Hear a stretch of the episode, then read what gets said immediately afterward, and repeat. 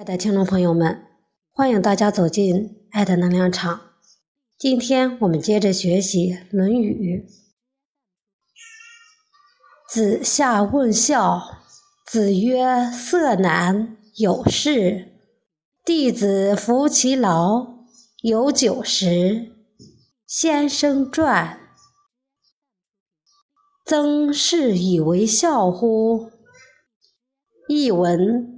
子夏问：“什么是孝？”孔子说：“保持敬爱和悦的容态最难。遇有事情，年轻人替长者们效劳；遇到酒食，让给长者享用。仅仅这样，就算是孝了吗？”子曰：“温故而知新。”可以为师矣。译文：孔子说，经常温习旧的知识，并从中悟出新的见解和收获，这样的人可以做老师了。下面给大家读一篇故事：孔子学琴。孔子年轻的时候，曾向鲁国一位叫师襄子的乐官学琴。这位乐官名襄，被人尊称为襄子。师是周朝对乐官的称呼。师襄子是一个热心的人。他与孔子见面后，得知孔子热爱音乐，便与他谈论了许多有关于学琴的知识，还把自己的琴拿出来为孔子弹奏了一曲。孔子认为师襄子的琴声悠扬，指法娴熟，技巧高超，决定向他拜师学琴。一段时间后，孔子跟着师襄子学习了一首乐曲。师襄子认为孔子弹奏的已经非常好了，可以进一步学习别的乐曲。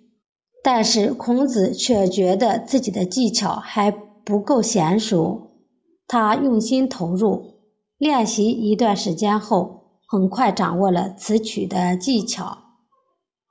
一天，夕阳西下，天色渐渐的暗了下来。孔子仍是毕恭毕敬地盘坐着，一遍又一遍地弹奏着同一首曲子，并且依然兴致勃勃，丝毫没有厌倦的样子。石祥子对他说：“这首曲子你已经练得很好了，可以再学一首新的曲子了。”孔子却回答：“可是我还没有体会到这首曲子要表达的意境啊！”就这样，孔子继续专心练习了一段时间，终于有一天，他在弹琴的时候受到乐曲的感染，激动地说。我弹着弹着，就体察到作曲者的为人了。他好像有统治天下的帝王气魄。除了文王，谁还能创作出这样的乐曲呢？师襄子听了，连忙向孔子施礼说：“先生真是无所不通的圣人啊！此曲的名字是《文王操》。”